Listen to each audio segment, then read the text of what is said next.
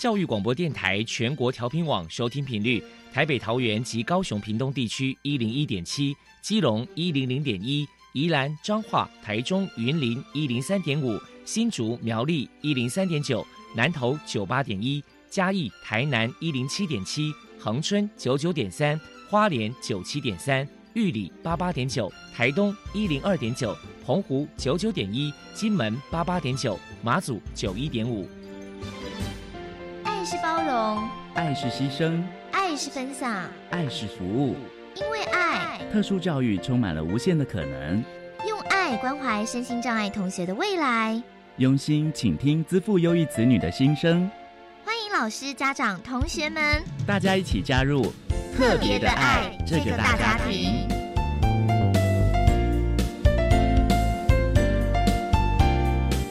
本节目由教育部学生事务及特殊教育司指导，国立教育广播电台监制。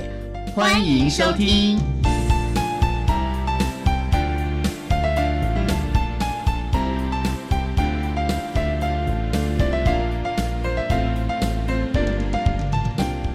因为爱，我们在空中相会。欢迎您再度收听《特别的爱》这个节目，在每个星期六和星期天的十六点零五分到十七点播出。今天要为您探讨企业界提供生一战学生就业机会还有实习机会的一些注意的事项了。首先，在爱的小百科单元里头，波波为您邀请爱家贝比物工厂的就业服务员谢寒英小姐为大家介绍。比物工厂的相关服务，提供大家可以做参考。另外，今天的主题专访为你安排的是《爱的随身听》，为您邀请一百一十一年教育部爱心楷模厂商宝妈妈餐饮股份有限公司的负责人王明明女士以及赵叶明先生，为大家分享特教生职场的适应以及应有的态度。节目最后为大家安排的是“爱的加油站”，为您邀请一百一十一年教育部爱心楷模厂商房迪企业社的负责人蔡成珍女士为大家加油打气了。好了，我们开始为您进行今天特别的爱的第一部分，由波波为大家安排超级发电机单元。超级发电机，亲爱的家长朋友，您知道有哪些地方可以整合孩子该享有的权利与资源吗？无论你在哪里，快到发电机的保护网里。特殊教育网网相连，紧紧照顾你，一同关心身心障碍孩子的成长。Hello，大家好，我是 Bobo。今天的超级发电机，我们要来跟大家介绍的是喜乐小儿麻痹关怀协会附设的爱加倍庇护工厂。那么这个庇护工厂呢，是彰化县的第一家由县政府核准立案的身心障碍庇护工厂，而且在一百零四年的时候成立了第一家公益型的观光工厂。我们特别邀请到爱家贝庇护工厂的就业服务员谢涵英小姐来跟大家介绍一下庇护工厂的相关服务。首先，我们就先请谢小姐来谈一谈爱家贝庇护工厂成立的背景跟目的是什么呢？因为我们协会位于彰化县的方院乡，那属于彰化沿海偏远的地区。那方院跟周边的乡镇其实占有很高比例的生障人口。那偏乡其实又很缺乏工作机会。那一般生障伙伴的失业率位为全国失业率的二点二二倍以上。那协会深深感到生障者就业的不容易，因此我们就希望能够营造一个适合生障伙伴工作的场所。那庇护工厂是针对有就业意愿但工作能力不足。不能顺利进入竞争性就业市场生长者，经过职业评量辅导之后，提供义务性就业安置，并辅以长期就业支持，强化他的职业能力。那我们是以就业为主，训练为辅，希望可以转型，未来能进入一般职场就业为目标。因此，我们在民国九十七年就成为彰化县的第一家立案通过的庇护工厂，并且在民国一百年通过 ISO 国际认证。那我们主要的服务项目是印刷。那为了让庇护工厂所有身障员工可以长久稳定的工作，我们除了积极开发印刷业务之外，也是不停的在思考如何创新哦。那那时候，因为台湾开始实施周休二日，那国人逐渐重视假日的休闲观光活动，因此我们透过打造台湾新亮点庇护观光工厂的营运计划，那积极建立各项软硬体设施。那也透过开放观光，希望能累积更多的客户信赖，跟获得更多的支持。那也借此提升我们自己的能力，那增加整体的营业额。因此，我们在一百零四年的时候，就跟在地观光景点组成一个策略联盟，用团体的力量进行联合策略行销，提供观光客更多元、跟丰富的观光行程。那以朝向社会企业永续经营为目标。当时规划有一系列的生命教育体验的活动，例如胸章 DIY 啊，或手摇车的体验。那邀请大家来认识庇护工厂。等于算是创立的过程，一直到现在，业务的项目还蛮多元的，对不对？是是。好，那我这里可能想请你来谈一谈，就是说有关于爱家被庇护工厂，目前到底有多少位生障成员？要么请你来介绍一下，有提供哪些训练的课程？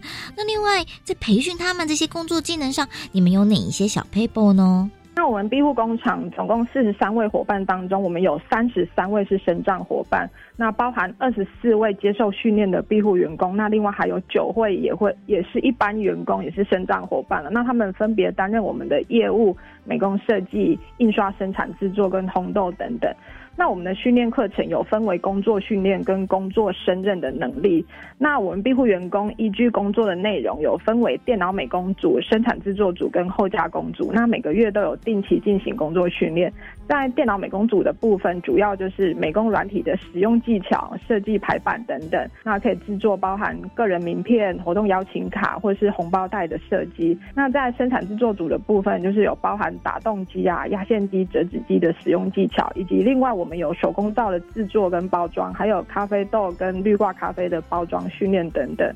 那印后加工组就是印刷加工品的制作，例如会有一些公家机关或学校的信封口，那我们可以先帮他粘贴双面胶，以及公文夹装书套或折纸等等。另外，在工作胜任能力的部分，我们会。帮他们进行一些包含职场适应、沟通表达、情绪管理或压力调试等就业前准备的课程。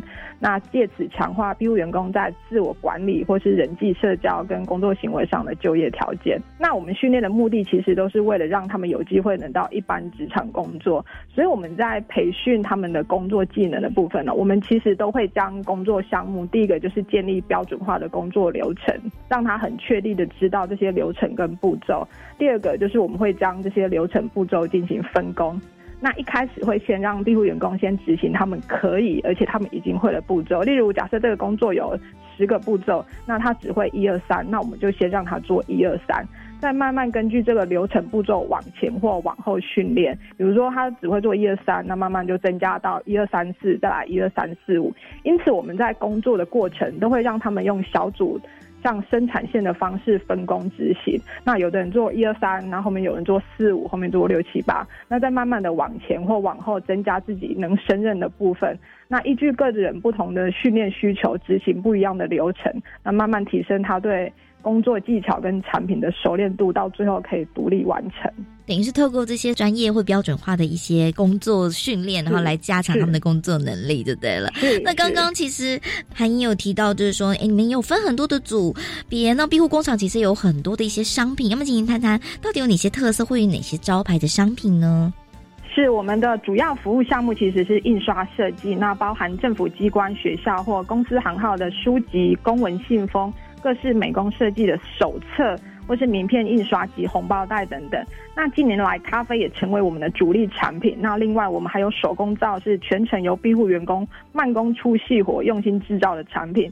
那其中非常推荐给大家的是我们的绿挂咖啡。那咖啡豆是我们庇护员工手工挑豆，而且。是由我们台湾第一位生障伙伴取得 SCA 国际认证红豆师所烘焙的。那我们也使用台湾业界最强日本进口的 Fuso 专业包装机，用百分之百的氮气充填，让咖啡可以延长它的赏味期。那我们的绿挂咖啡有很多种的口味跟礼盒包装，那其中我们经典十二入的提神礼盒可以免费提供特制腰封的服务，那深受各公家机关跟企业喜爱。那因为我们很特别，我们同时有印刷跟咖啡的生产，所以我们可以有专业绿挂咖啡代工一站式的服务，根据客户的需求设计制作打造专属的绿挂咖啡，从设计成品包装。外盒提袋文宣到里面的咖啡履带的设计印刷跟咖啡烘焙。一次到位是支持公益跟强化企业品牌的好选择，等于说有点像是那种一条龙的服务就对了，非常的完善。好，那再来，可能刚刚你有提到说，目前这个身障的成员大概有三十三位嘛？要么请您分享说，这个工作的成员有没有在这个庇护工厂发生一些温馨的小故事呢？是的，我们有一位庇护员工叫小青，那他是我们的好帮手。那他开朗的笑声其实常常会感染身边的人。那他对于压着咖啡礼盒是非常拿手哦，不管是五入、十二入克制的礼盒都难不倒他。那我们为了增进他的工作技能呢，就安排他使用半自动封口机来进行咖啡豆的包装。但是对于新技能的学习，他一开始其实是没有自信，甚至是感到有些害怕哦，就是已经没有笑声，都几乎要变哭脸了。那我们就先让他在旁边先观察其他人的操作，那让他有更多的时间了解机器运作的过程。那在平常也多鼓励他，慢慢再安排他协助完成品的装箱，那逐渐熟悉包装的过程。经过一个月之后。小青突然主动的就表示，哎，他想要尝试看看。那就在我们咖啡坊的同仁协助之下，小青就开始执行咖啡豆的包装封口。经过多次的练习以后，他现在已经能顺利完成，而且连续操作。对于学会这个新的任务跟工作技能，他其实非常的高兴，而且充满信心。现在如果我们请他协助这个工作的时候，他就会充满自信的说：“好啊，我可以啊，我谁？我小青呢？哦，他那个充满自信又很认真的工作态度，就很令人感动。哎，真的是非常的有自信的感觉，很令他骄傲。好，那最后不晓得您这边可能还有什么样的话想传达呢？”工作权其实是宪法保障每个国民的基本权利，那对于身障伙伴更显得重要。那小儿麻痹协会跟爱家贝庇护工厂其实一直致力于让更多身障伙伴能有工作机会。因此，我们除了庇护员工或小型作业所的服务对象是身障伙伴以外，其实我们一般员工有非常多位是身障的朋友啊。那他们除了在这边工作，也不断的在提升个人的职业技能。刚前面提到取得国际认证烘豆师的伙伴，他其实一开始进入我们单位的时候是从事美工设计。那因为我们庇护工厂转型引进咖啡制作，他从原本一个只是爱喝咖啡的人，到今天能够成为独当一面的咖啡烘豆师哈。那我们很欢迎所有人加入我们的行列，越多的尝试能带来生命中越多的美好。我们也很感谢社会大众，很多人长期给我们的赞助跟鼓励。那感谢大家给庇护员工、生障伙伴们工作的机会，支持我们的商品跟服务，就是支持生障伙伴的人生路。欢迎大家多多支持我们的好商品，爱家贝庇护工厂公益也会有好品质的。非常谢谢爱家贝庇护工厂的就业服务员谢涵英小姐接受我们的访问。现在，我们就把节目现场交还给主持人桑莹。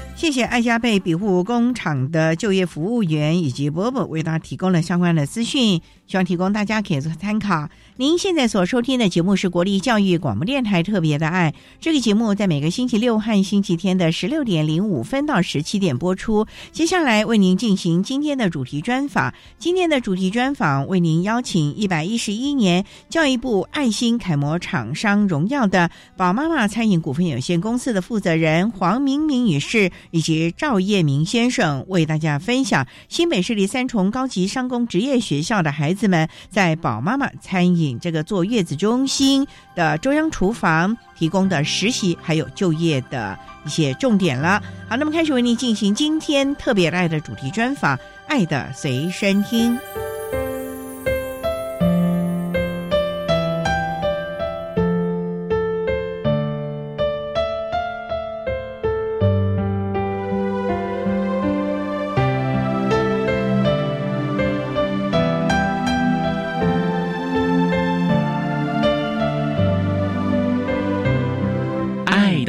随身听。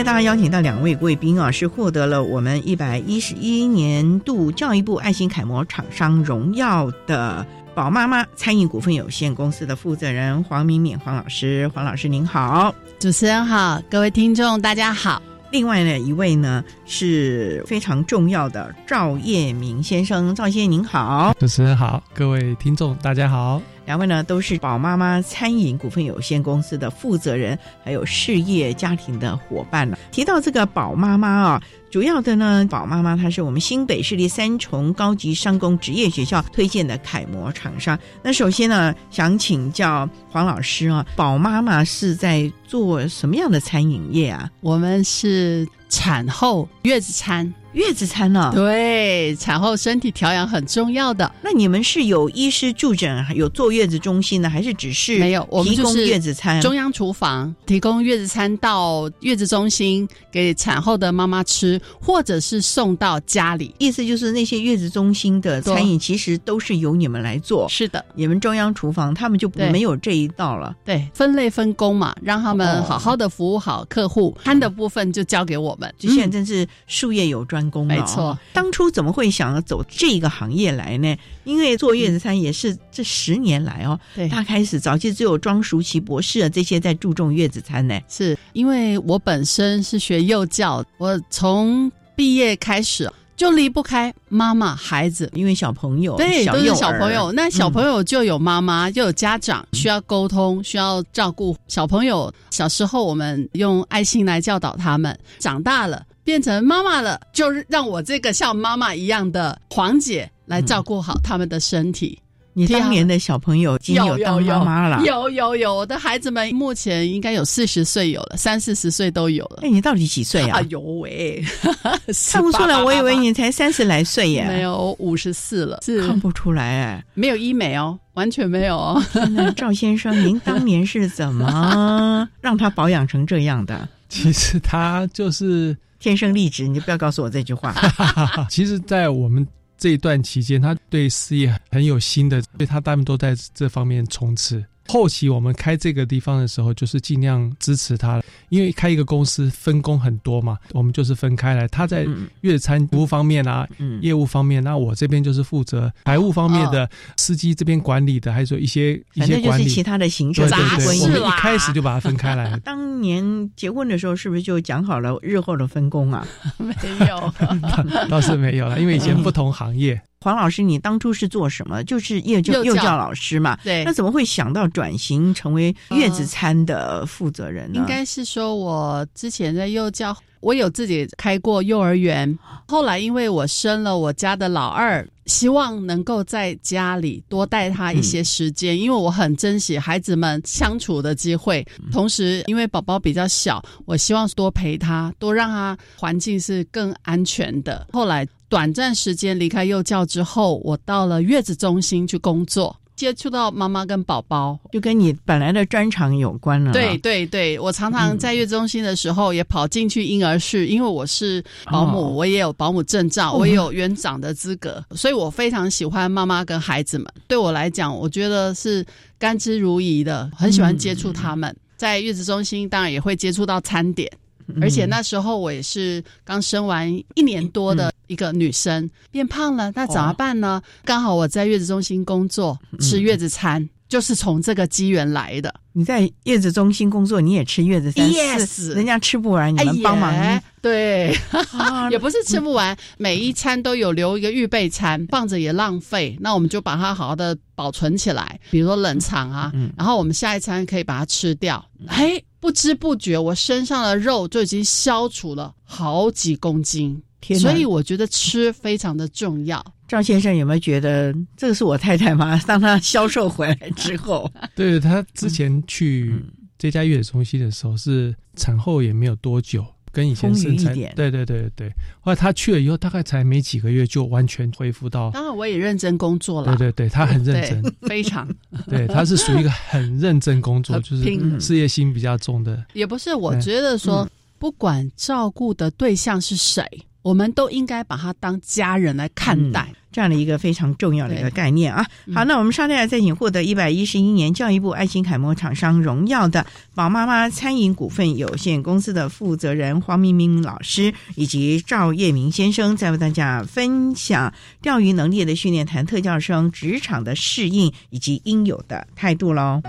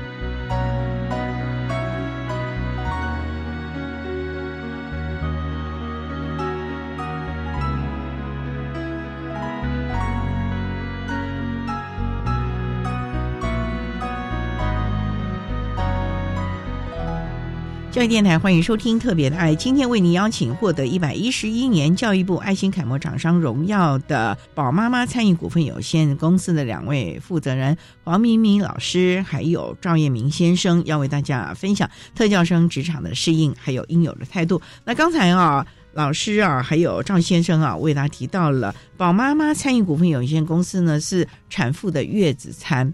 完全就是为了产后的调理。那刚开始主要也是因为您产后又到了月子中心去工作，在那里做的好好的，虽然体重好像也有点改善了，吃了那个月子餐，那为什么会下定决心出来创业？因为创业其实是一件压力挺大的事，哎，你是那么有把握一定成功吗？真的是理想跟现实当然有出入的。就像结婚嘛，你想太清楚哪结得了啊？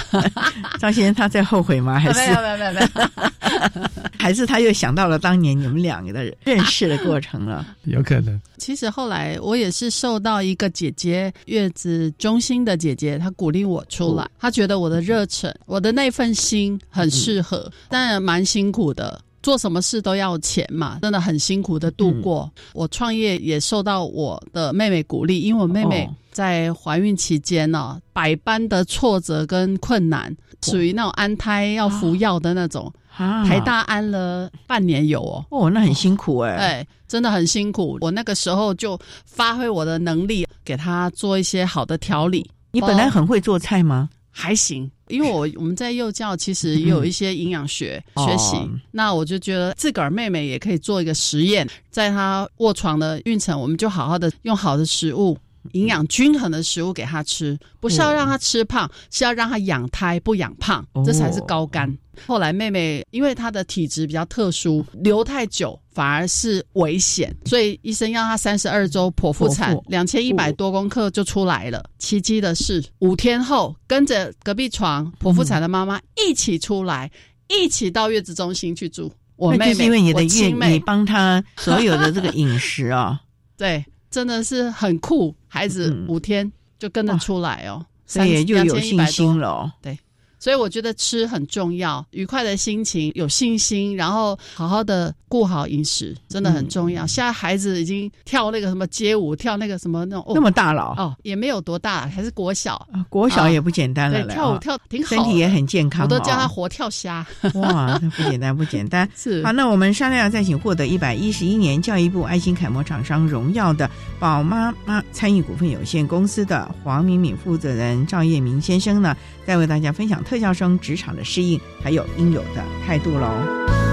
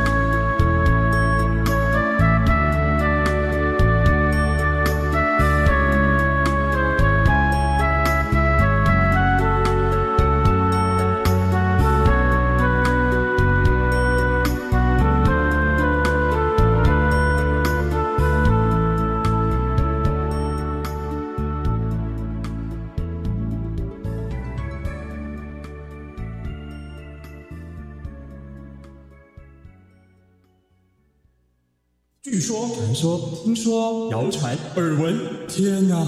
我的世界怎么都是这种讯息啊？假讯息无孔不入，威胁您我的身心健康，甚至生命安全。新闻真假掰，每个星期天下午五点零五分到六点，赵辉陪您在教育电台打击假讯息，让您聪明不受骗。邀请您与我们一起和假讯息说拜拜。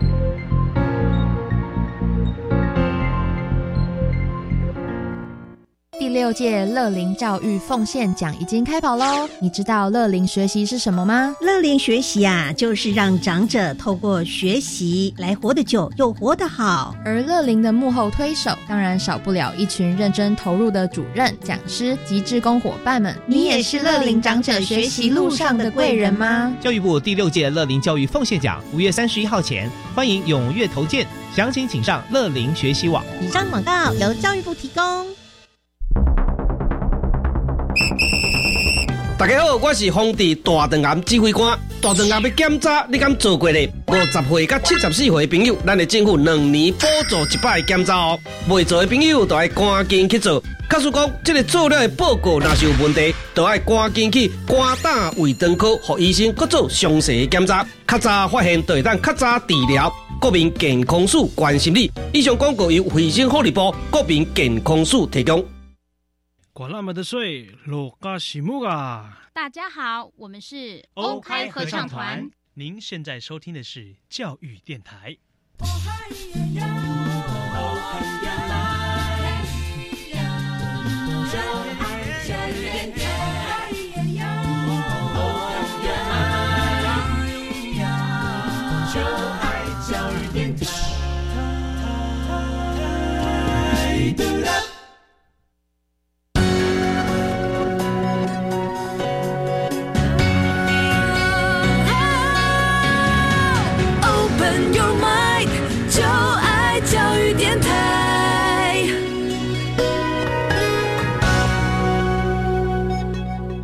电台欢迎收听《特别的爱》这个节目，是在每个星期六和星期天的十六点零五分到十七点播出。今天节目为你邀请获得一百一十一年教育部爱心楷模厂商荣耀的宝妈妈参与股份有限公司的两位负责人黄明明老师，还有赵彦明先生，要为大家分享新北市立三重高级商工职业学校的孩子们呢，在宝妈妈参与股份有限公司实习还有就业的经验。当年呢，是因为自己妹妹的关系，还有自己也在坐月子中心服务，所以开启了你开创坐月子中心的月子餐啊。对，万事起头难呢。是，虽然你有营养学的背景，可是我们在看这个月子餐，其实它包括了，甚至还有药膳这个部分。是的，那你又去进修吗？还是？呃，其实术业有专攻，那我们就结合结合啊。嗯，因为跟中医师结合，跟中医师结合，营养师、中医师。然后还有我们厨师们一起，其实很多的工作是大家一起的，凭一个人智慧是不够的。我们的人能能力毕竟有限，集合所有的专业的人才一起来做。就像我先生，他属于台快或者是设计路线，怎么样的路线比较顺，让他能够顺畅的到达妈妈的家，妈妈不要饿肚子。这常是我讲的话，不准妈妈饿肚子。你这个路线就是这个送餐的路线，是不是赵先生？对，因为不能规划太多的路线，因为我们大概是每一天大概有六个司机要发车，会有六条路线，所以每条路线该跑哪个点跑哪个点，要先送哪里。那因为有的妈妈希望早一点，有的晚一点，我们就尽量符合她的要求。你们的服务的是在大台北地区吗？啊，台北市、新北市到林口、桃园。林口哦，你们公司是在现在新竹都有了呢。呃，新竹都有了。我们新竹有新竹是二馆的中央厨房，那主要还是以新庄这边为主。宝妈妈是新庄为主，新竹那边是有另一家，哦，也是宝妈妈，但是叫宝桥，但是也是我们在也是宝妈对。天哪，还要到林口哦，那这个路线真的好。其实我们刚好在一个中心点，我们在新庄的青海桥那边中心点，不管你要到五谷、林口到板桥。到新店、泸州三种，它刚好是在一个中心点，所以你们当初选点你也考量过了，是有考量过啊。这个地方好像像一个散状的正中心点，所以去哪个地方都不是太大的，要绕到很远。OK，那司机发车就是很重要，你该跑哪里跑哪里，不可能说从戏子再加跑到五谷，不可以这样子，这样子送不了。但是又不能说送太多的参出去，哦就是要尽量规划。也要精密的计算哦。对时间，因为我们会告诉他们大概在时间内会到达。真的是有困难呐、因为嗯毕竟路上的状况很多，我们只能先告知妈妈大概一个时段，尽量的配合。一天要送几次啊？三次。哦天哪，万一塞车嘞！热送，所以很辛苦。我们不像人家冷冻宅配的，他可能一天就只要配送一次，我们要跑三趟。你们是完全热乎乎的送到的手的，是赵先生，除非比较偏远，这个是很大的一个压力。当初黄老师出来创业，你难道没有意见吗？有有有，他都先阻止我。为什么？都是他好无奈呀、不不不还是说你你管不了他？对他管不了我啊，没错。对你让人家赵先生说嘛，你不要都代言啦。OK，因为我们刚开始创业的时候是碰到蛮多困难，哦非常非常多。因为这刚开始创业，我们配合的月子中心啊、嗯哈、妇产科医院，它都一定要有 H、HACCP 双认证，认证一定要双认证过嗯对，它一定要这些资料证件。所以我们在申请的时候会害怕，会担心下不来。这个东西你申请一个食品工厂是很严格的，很严格他很担心。也运气后来很好的，在签约的时间，我们刚好全部都申请下来。申请下来也是很辛苦，因为员工啊各方面也是刚开始管理啊，各方面，那个时候都要你们大概成立多久了？第第八八年年了哦，所以这个算是稳定了啦。新竹二馆两年了。是因为业务越来越扩大了。呃，新竹二馆也是因为在台北合作的厂商觉得我们很好，哦经得起考验，找我们到那边去。厂商是就是宅也是月子中心哦，月子中心啊，嗯所以他们到新竹开馆的时候，也希望你们也跟着去了。是，哇，他做出口碑了嘛？我是觉得你们的月子餐第一个准时，然后第二个应该还蛮好吃的吧？不错呃真的吗？行，可以。但是如果你是吃那种很重口味的，比如说你平常就很咸、很辣、嗯那种，我就不敢讲。哦但是坐月子真的还是清淡为宜，当然不可能有辣啦，那容易塞刺激的那些不刺行激的，哎对。那你们有针对产妇的体质，因为就像中医嘛，是这个虚寒什么各方面的，你有没有先去把个脉啊之类的？还是大家就是统一了 SOP？我们嗯当然会看产妇她生产的时间哦。刚开始可能太活血的东西、中药材，我们就主动就帮她避掉了。如果她刚生哦，比如说有些医生他可能叮嘱说不能有中药材的，我们也会都克制化帮她处理，或者说我们可以出比较温补的中药材，都是看妈妈的体质来做一个调配的。总之就是要为他们做相关的配套措施啊。是的，哇，所以这个工作还蛮难的哦，是不是，张先生？又要克制化，又要考量到采买的成本。细节很多了。现在的年轻的妈妈嘛，对不对？他们的禁忌都很多，每一个人都有每一个人不同的禁忌，所以当初我们在煮在排餐的时候，一定要有一个 SOP，才不会出错。什么禁忌啊？哦，很现在孩子很多东西不吃呢，不吃苦的菜不吃，多吃的鱼不吃，海鲜不吃，葱有的不吃姜牛，不吃对哎对对。多的嘞。那那在调配的时候呢，真的是很辛苦啊。是。好，那稍待呢，我们再去获得一百一十一年教育部爱心楷模厂商荣耀的宝妈妈餐饮股份有限公司两位负责人黄明敏女士以及赵业明先生，再为大家来分享我们新北市三重高级商工职业学校的孩子们带宝妈妈实习的相关经验喽。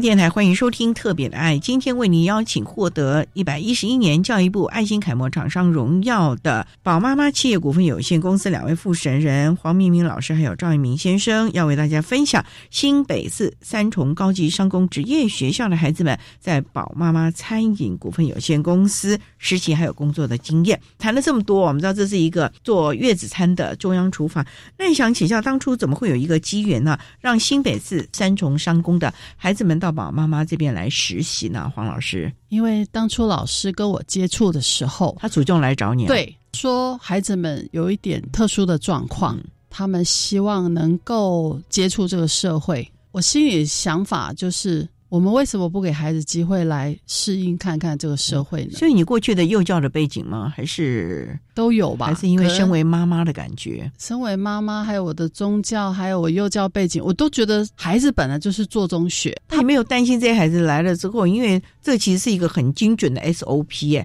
万一有中间有个不对劲的话，那其实是对。商誉口碑是有影响的哦。对，所以我循序渐进。我觉得就像小朋友上课也是一样啊，他必须从年龄程度来大中小班啊。那可以先来小班啊，或者甚至幼幼班也没有关系啊。那我就安排一些比较不会太大影响的，例如像我们公司有收回来的餐袋，我可以请孩子们把它打开啦，拆开来，然后把它擦干净啊。很简单的一个动作或怎么样，让孩子去接触这。这个公司，这个社会啊，赵先生，当初黄老师他愿意接受你，你有没有什么质疑，或者是觉得说，哎呀，这样子对公司会不会有什么影响？好不容易八年了，建立商誉口碑，哎，刚开始其实是有点担心。吵架什么的，这倒没有，因为我们我会在公司里面嘛，会看他的动作各方面，教导他，他们其实很简单，其实有时候。会比一般正常的人更好，为什么呢？因为他是一个指令一个动作，你告诉他这样才要把它擦干净，他就这样做。可是一般人不会哦，哎，取巧，反而是这样哦，他不会偷去。我发觉好像是可以哦，但是有些比较需要仔细的一些东西啊，比如说禁忌的东西，慢慢慢慢教他们以后，都觉得他不行。可是黄姐呢，哈，老板娘她还是觉得她可以做，因为她观察力很强。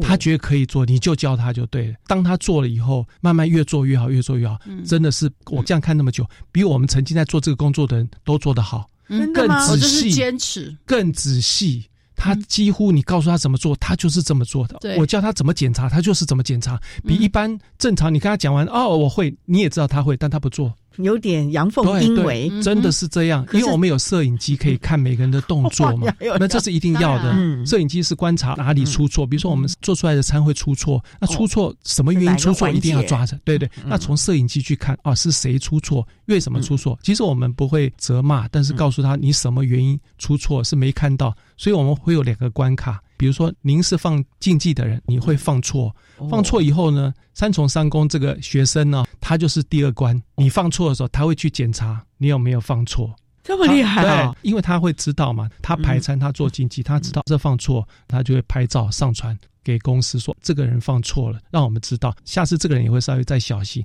他就是专门帮别人正常的一般公职人还要把关的人，他做到这么好，这么厉害，所以你就很放心了嘛？非常放心。那他中间我还不敢说我放心，他我很放心。中间的过程大概训练他多久啊？其实也没有很久，有一段时间啊，实习一年，一些步骤慢慢慢慢慢慢让他去上手，对对对对对，就慢慢丢一点责任给他，觉得他做的很好，再丢那个给他。这样子方式，你们跟三重商工合作多久了？四五年有了。对对对，每年都会提供相关的实习的机会了。对，所以感觉他们新竹也是，也是三重商工学生吗？不是新竹商工，他们介绍的，也是那边的学校，也是那边的。对。特教生对，那你们这样做的时候，你们的员工会不会有一些意见啊？第一个，就像赵先说了，他竟然还挑我的错处出来了。然后第二个，我在教的时候，就像刚才黄老师说，嗯，好像有一点慢啊，好像有一些速度啊跟不上。本来想放弃，可是因为黄老师坚持，所以员工一定也有一些的反弹吧。多多少少，怎么去跟他们沟通啊？没有，一般来讲，我们还是会让他做，就是他今天可以做到三层，就让他做三层，慢慢慢慢，像一般我们公司的正常的员工，他发觉好像真的越做越好，这样子慢慢进步上，他们自己也发觉，甚至这个工作变成就是独立，就是他的，别人都不用去参与这个工作，甚至他还要教新进来的人。他可以当老师小老师师了。对。这个新进人员是他的学弟妹吗？都有都有甚至我进去的时候，我有跟他说：“哎、这样怎么做？”他就说：“这个、这、这、这个、这，他都可以教老板。”我就是这样在教。我说：“哦，很好，教的很好，因为他不会忘记这个忘记那，因为你教他了，他就一个指令一个动作，他可以做的很好，在他这个分内的工作，嗯就是可以做到这么好。所以现在你们的正式员工特教生有几位啊？正式员工有一位，也就是经过了这么多年来实习，然后禁用的，对，在公司大概服务多久了？两三年了，反正来蛮久了。因为这个孩子简直是我公司的儿子啊！啊，怎么说？多贴心啊！你知道吗？我累的时候看到我，老板娘叫我手伸出来，捏我的手，然后捏我的肩膀我高兴的自己亲儿子都没有这样的，还会做点心给我吃。看我在忙，我手有时候很忙，在弄东西，看我忙，叫我嘴巴打开，塞东西给我吃。他自己做点心、啊，自己做的，超好吃的，那孩子。然后有一年万圣节嗯做那个手指头很恐怖的饼干，做给全部的妈妈，这孩子做的。我说你好棒，你们有教他做这些吗？没有没有，这孩子他喜欢，他在学校自己学的。可能是。然后他下班之后放假时间，他会去外面学习，哟，那不错哦，很乖，像我们的孩子一样，真的好乖。真的是 好棒，好棒哦！啊，稍待，我们再请获得一百一十一年教育部爱心楷模厂商荣耀的宝妈妈参与股份有限公司两位负责人黄明明老师还有赵业明先生，再为大家分享新北市立三重高级商工职业学校的孩子们在宝妈妈餐饮这个月子餐的中央厨房公司啊实习，还有成为正式员工的相关的经验喽。Música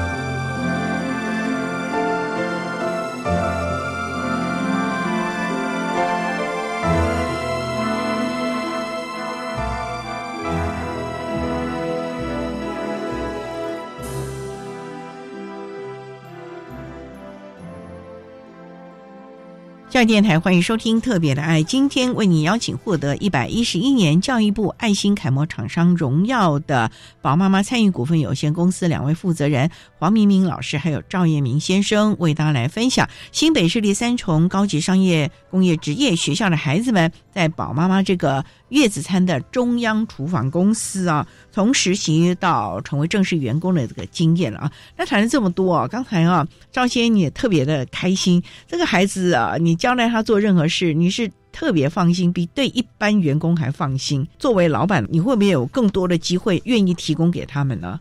当然，当然，但是因为每个特殊的小孩还是不太一样，嗯所以我们当我们进来的时候，都还是会在看，就是他能够做到什么程度，我们就会尽量去教他。那你们的孩子来的哦，大概都是是属于比较认知功能呢，还是有一些情绪的呢，还是都有？我们有遇到轻度智能障碍、自闭症。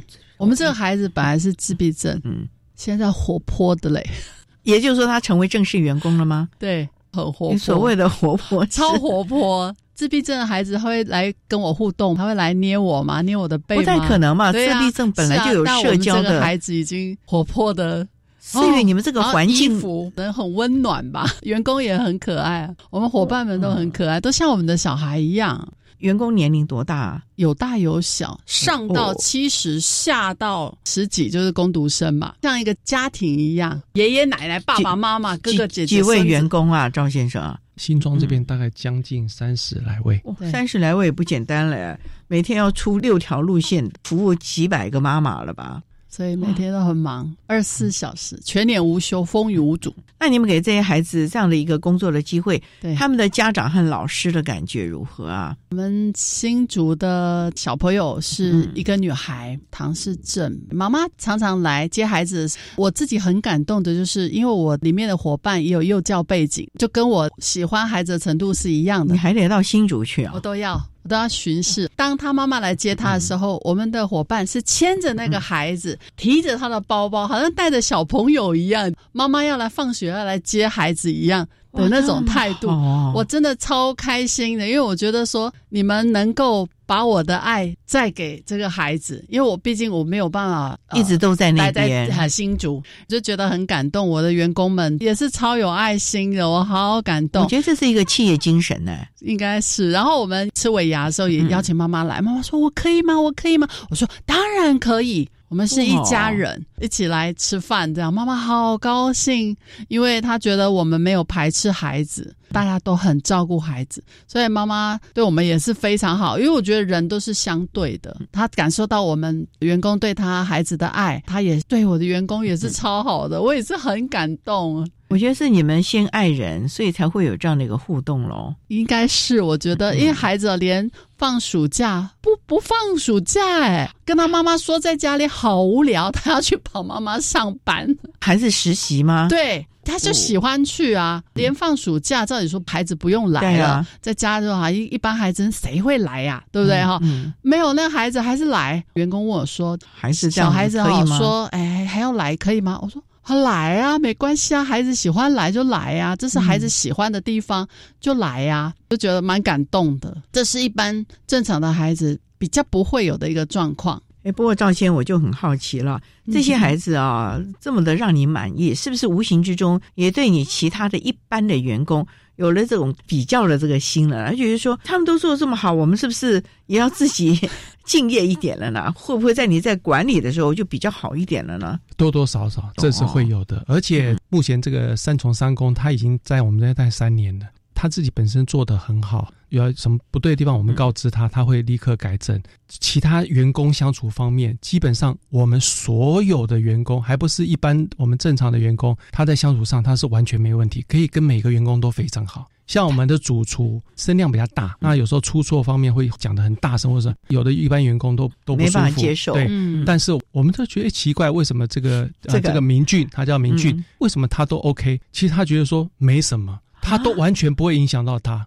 哇，这么好，对我们主厨都没有骂过他，因为什么？因为他就做的很好啊，嗯那做不好他也会讲他，那他也是笑一笑，就是跟每个员工都处的很好。反而像其他员工被骂以后就是不舒服啊，他完全不会，他完全不会有。哦，那我觉得这是一个安定剂啊。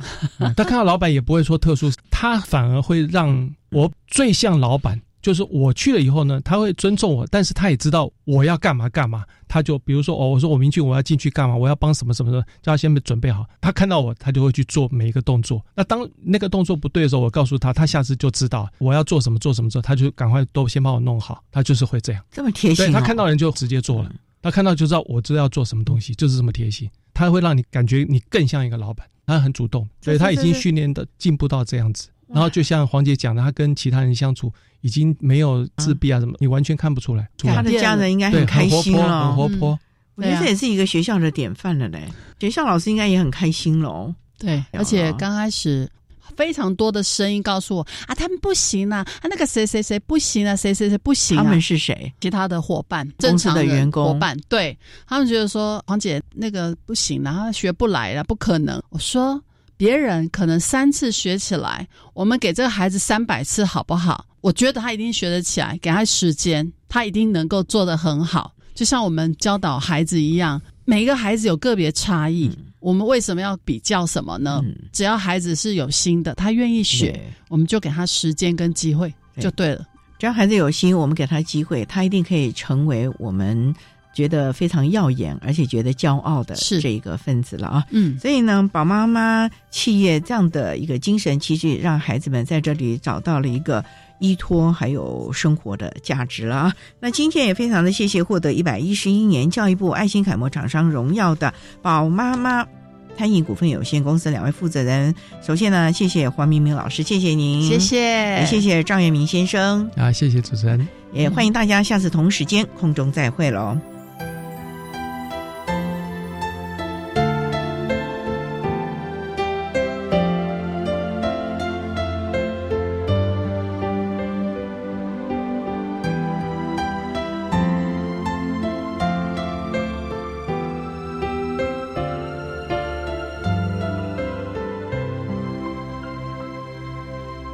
谢一百一十一年教育部爱心楷模厂商宝妈妈餐饮股份有限公司的负责人黄明明女士以及赵燕明先生，为大家分享了新北市立三重高工的孩子们在宝妈妈实习还有就业的经验呢，提供大家可以做个参考。您现在所收听的节目是国立教育广播电台特别的爱节目，最后为你安排的是爱的加油站，为您邀请获得一百一十一年教育部爱心楷模厂商荣耀的黄迪企业社的负责人蔡成珍女士，为大家加油打气喽。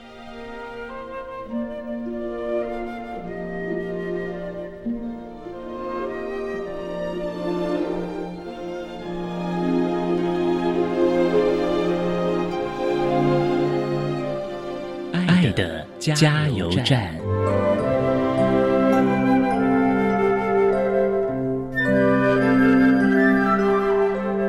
我是黄迪企业社蔡成真，我是希望生到这样的小孩子的父母不用怕辛苦，其实也很多厂商会帮你们，只是看家长愿不愿意放手而已。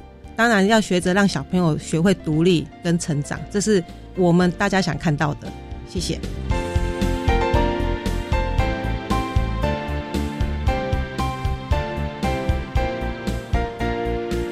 节目就为您进行到这，感谢您的收听。在明天节目中，为您邀请获得一百一十一年教育部爱心楷模厂商黄迪企业室的负责人蔡成珍女士，为大家分享特教生职场实习注意的事项，为大家分享新北市立新北高级工商职业学校，也就是以前的海山高工的孩子们在黄迪企业社实习，还有成为正式员工的职场的经验了。感谢您的收听，也欢迎您在明天十六点零五分再度收听《特别的爱》，我们明天见了，拜拜。